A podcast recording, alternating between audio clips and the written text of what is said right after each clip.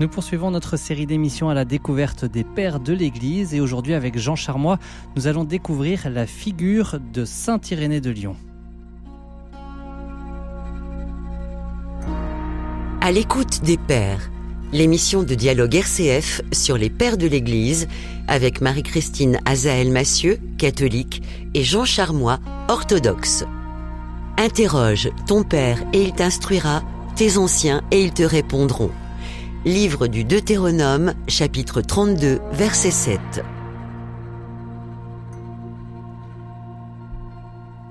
Bonjour Jean Charmois. Bonjour. Merci de nous rejoindre dans ce studio. Alors pour les, les prochaines émissions, nous allons avoir euh, Saint Irénée de Lyon et puis euh, d'autres pères de l'Église avec euh, Marie-Christine, contrairement aux autres où vous étiez tous les deux. C'est une autre formule qu'on inaugure. Voilà, tout à fait. Et avec vous, donc on va, on va, plonger dans la, la figure de Saint Irénée de Lyon. Alors pourquoi ce, ce choix d'avoir dans la suite de, de, des émissions un petit peu d'introduction qu'on a faites déjà les précédentes semaines? Alors tout simplement parce que Irénée est un des, des premiers euh, témoins de la période apostolique. Hein. Il, est, il est né vers 130, 133, euh, mort vers 200. Donc euh, c'est, c'est, il est disciple lui-même de saint Polycarpe de Smyrne, qui est lui-même le disciple de l'apôtre Jean. Donc c'est une sorte de petit disciple mhm. hein, au sens de petit-fils, petit-fils de, la, de l'apôtre Jean. Donc il est très proche encore des apôtres et des temps apostoliques. Il est vraiment un témoin clé parce qu'il a, il a écrit de manière merveilleuse de cette époque-là.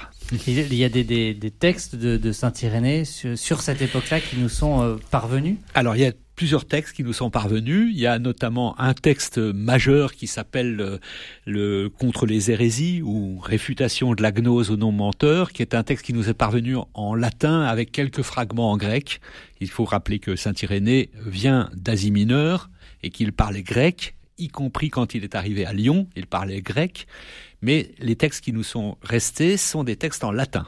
Et puis il y a aussi une, une, démonstration de la prédication apostolique, qui est une sorte de catéchisme, qui nous est parvenu assez tardivement par un manuscrit arménien, euh, qui, euh, mais qui est de Saint-Irénée. Donc c'est ce deux textes. Il a écrit d'autres textes, mais qui ne nous sont pas parvenus.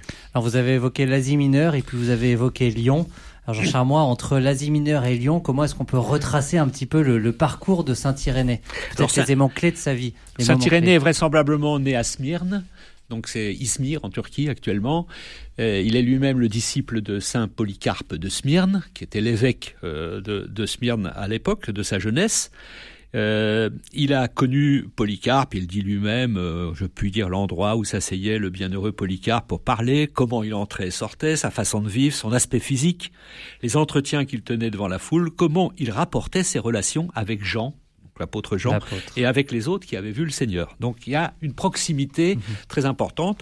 Après, Irénée quitte l'Asie mineure pour la Gaule, donc à Lyon, on ne sait pas, on ne sait pas bien, on ne sait pas pourquoi, pour quelle raison. Dans quel contexte On, on ne sait pas pour quelle raison. Mais il faut savoir qu'à cette époque, les chrétiens de Lyon étaient euh, très fortement liés aux orientaux.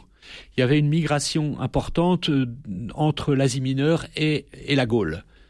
Euh, qui ne passait pas forcément par Rome. Oui, c'est ça. Il y, avait, il y avait vraiment bon. Quand on regarde la liste des martyrs de Lyon, euh, on voit qu'il y a beaucoup de martyrs qui ont des noms orientaux. Donc il y avait un lien direct il y avait entre ces communautés-là. Il y avait un lien direct qui s'est poursuivi assez longtemps, hein, pendant quelques siècles, entre la Gaule et l'Orient. Donc est-ce qu'il a été appelé? Est-ce qu'il oh, savait qu'il y avait un besoin? On, on, on, on ne sait pas. On ne sait pas. Mais ce qui est intéressant, c'est que euh, on a témoignage que au moment où il y a eu les martyrs de Lyon, Irénée avait quitté Lyon à ce moment-là parce qu'il avait reçu une mission pour euh, pour aller. Euh, les, les, la communauté de Lyon l'avait envoyé à Rome pour aller euh, persuader l'évêque de Rome de l'époque d'être assez euh, assez souple avec un mouvement euh, qui avait eu lieu en Asie mineure qui s'appelait le montanisme, qui étaient les charismatiques de l'époque, on peut dire. Et donc euh, Irénée déjà euh, déjà essayait de calmer le jeu un peu par entre l'évêque de Rome et ces, et ces mouvements-là, qui pour pas les condamner tout à fait, etc. Voilà. Bon. Et donc du coup, grâce à cette mission qu'il a eue à Rome, il a échappé aux martyrs. Parce que toute la communauté de Lyon a subi un martyr très important. Ah oui, lui avait quitté à ce moment-là. Et lui avait quitté. Il était à Rome. Donc, euh, il y, a, y a eu euh, bon. Alors quand il est revenu à Lyon, l'évêque de, de Lyon, euh, qui s'appelait Potin, est mort de ses souffrances et de son martyr, avec la sainte Blandine, bien connue, Blandine. Et donc, il a, il a, à son retour, il est élu évêque de la, de la ville. On l'a pas précisé avant, mais Irénée était prêtre. Il était prêtre. Quand il a quitté l'Asie mineure, il, était, déjà prêtre. Oui, il était déjà prêtre. Il y a un témoignage très clair. Alors, donc il est élu évêque. Il est élu évêque. Et alors son nom, son nom c'est euh, Irénée, c'est irénique, euh, c'est un homme de paix. Euh, Eusèbe de Césarée, qui est un historien du, du IVe siècle, euh, l'appelle un artisan de paix. Donc un pacificateur, mhm. comme dans les béatitudes. Et, et on, on, a gardé dans, dans, dans, des écrits ou dans des quelques témoignages de comment est-ce qu'il a pu être artisan de paix? Alors notamment, Eusèbe de Césarée, dans son histoire ecclésiastique, explique comment il est revenu ensuite en dialogue avec, le nouvel évêque de Rome, qui s'appelait Victor, qui n'acceptait pas que les gens d'Asie mineure célèbrent la Pâque à une autre date que celle qui était à Rome. Pour faire simple, Rome suivait un, dispositif qui était que la Pâque était toujours un dimanche, mhm. et ceux d'Asie mineure, dans la tradition de, l'apôtre Jean, euh, célébraient la Pâque comme les Juifs, le même jour que les Juifs. Et donc, euh, Irénée, a, écrit à Victor, l'évêque de Rome, pour lui dire c'est vraiment pas ça qui est essentiel. Il faut euh, calmer le jeu, etc. Mmh. Et ne, condamne pas toutes les églises, parce que l'évêque de Rome était prêt à anathémiser toutes les églises. Pour cette, pour cette raison-là. Donc c'était c'est un homme de paix. C'est un modérateur. Et, et, et, pour nous, pour nous, il est intéressant parce que donc c'est à la fois un pont entre l'Orient et l'Occident, et et un homme euh, qui a fait valoir l'Évangile dans sa profondeur, au-delà de toutes les, crispations euh, mhm.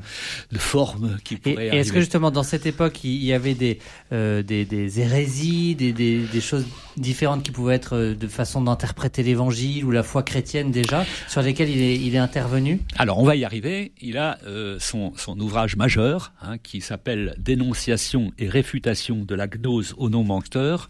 C'est un, un livre enfin c'est cinq livres en fait, par lesquels il se, il s'oppose à, euh, à tout un courant de pensée qu'on appelle le gnosticisme, euh, qui euh, faisait valoir pratiquement une espèce d'ésotérisme, qui faisait valoir la connaissance comme mode suprême de la relation avec Dieu.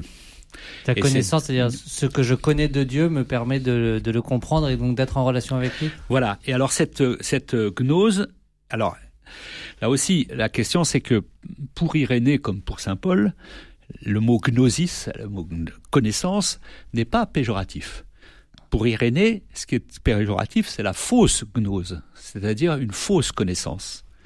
Il faut savoir qu'à cette époque-là, dans l'empire, euh, dans le, monde romain, euh, tout autour de la Méditerranée, il y avait des courants de pensée liés au au platonisme, lié aux mystères euh, orientaux, les cultes de Mitra, euh, de Mani aussi, les manichéens, etc. Mmh. Toutes ces idées-là faisaient, étaient calées sur le principe de euh, que le Dieu transcendant, c'était le Dieu bon, et la matière était mauvaise. Et donc, la matière émanait d'un autre Dieu, un Dieu qui avait créé le monde, et qui était euh, en tout cas qui n'était pas le Dieu bon. Mais donc ça, c'était des chrétiens qui, des personnes qui se revendiquaient comme chrétiens, qui tenaient ces discours-là. Tout à fait, tout à fait. Et alors donc le, les écritures juives devaient être éliminées puisque les écritures juives provenaient du Dieu euh, du démiurge, du mhm. Dieu créateur qui n'était pas, pas le Dieu bon. Et euh, le corps et le psychisme étaient dévalorisés. Seul l'esprit était important. Donc euh, les gnostiques euh, refusaient la procréation et le mariage. Donc c'était. Euh, il n'y avait aucun lien avec le corps en fait. aucun lien avec le corps. Pas la dimension incarnée. Seuls les hommes spirituels pouvaient être sauvés.